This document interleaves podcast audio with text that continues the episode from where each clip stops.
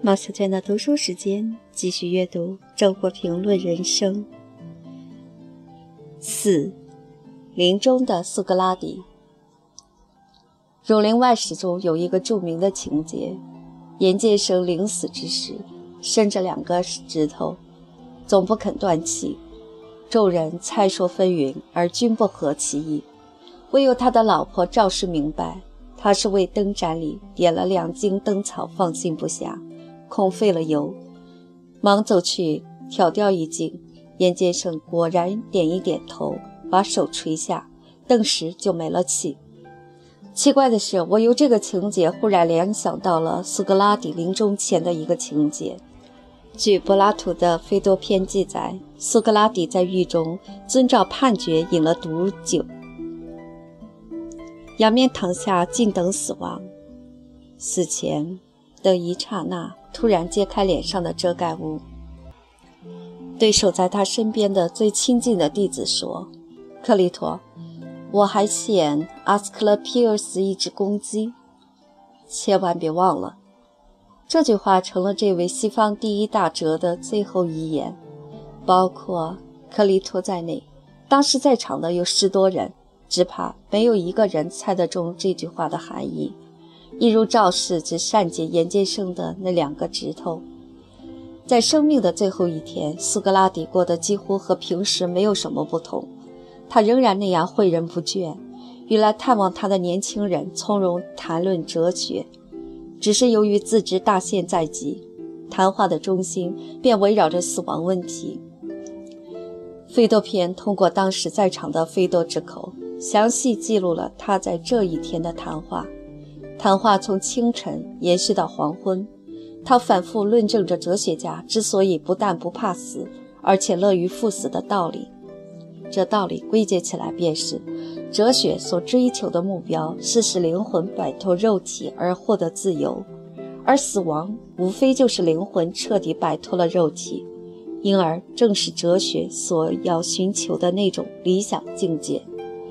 一个人如果在有生之年就努力使自己淡然于肉体的快乐，专注于灵魂的生活，他的灵魂就会适合于启程前往另一个世界。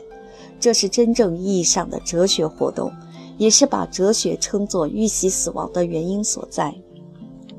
这一番论证有一个前提，就是相信灵魂不死。苏格拉底对此好像是深信不疑的。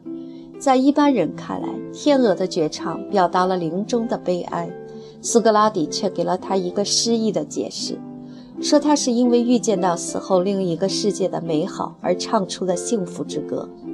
可是，诗意归诗意，他终于还是承认，所谓灵魂不死，只是一个值得为之冒险的信念。凡活着的人的确都无法参透死后的神秘，你我之间，哲人之为哲人。倒也不在于相信灵魂不死，而在于不管灵魂是否不死，却依然把灵魂生活当作人生中唯一永恒的价值看待，据此来确定自己的生活方式，从而对过眼云烟的城市生活持一种超脱的态度。那个严建生临死前伸着两个指头，众人有说为惦念两笔银子的，有说为牵挂两处田产的。结果却是因为顾虑两茎灯草费油，为之吝啬的可笑。但是，如果他真是为了挂念银子、田产等等而不肯瞑目，就不可笑了吗？凡是死到临头仍然看不破尘世利益而为遗产、葬礼之类操心的人，其实都和严监生一样可笑，区别只在于他们看到的灯草也许不止两茎。因而放心不下的是更多的灯油罢了。苏格拉底眼中却没有一茎灯草。在他应征之前，克雷托问他对后事有何嘱托，需要为孩子们做些什么。他说只希望克里托照顾好自己，智慧的生活，别无嘱托。又问他葬礼如何举行，他笑道：“如果你们能够抓住我，愿意怎么埋葬就怎么埋葬吧。”在他看来，只有他的灵魂才是苏格拉底。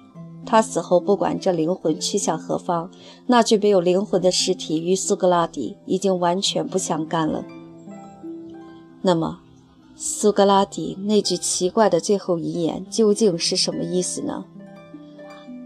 阿斯克勒皮俄斯是希腊神话中的医药之神，蔑视肉体的苏格拉底，竟要克里托在他的肉体死去之后，替他向这个撕肉体的病痛及治疗的神灵献祭一只公鸡，这不会是一种讽刺吗？或者如尼采所说，这句话预示生命是一种疾病，因而暴露了苏格拉底骨子里是一个悲观主义者。我曾怀疑一切超脱的哲人胸怀中都藏着悲观的底蕴，这怀疑在苏格拉底身上也应验了吗？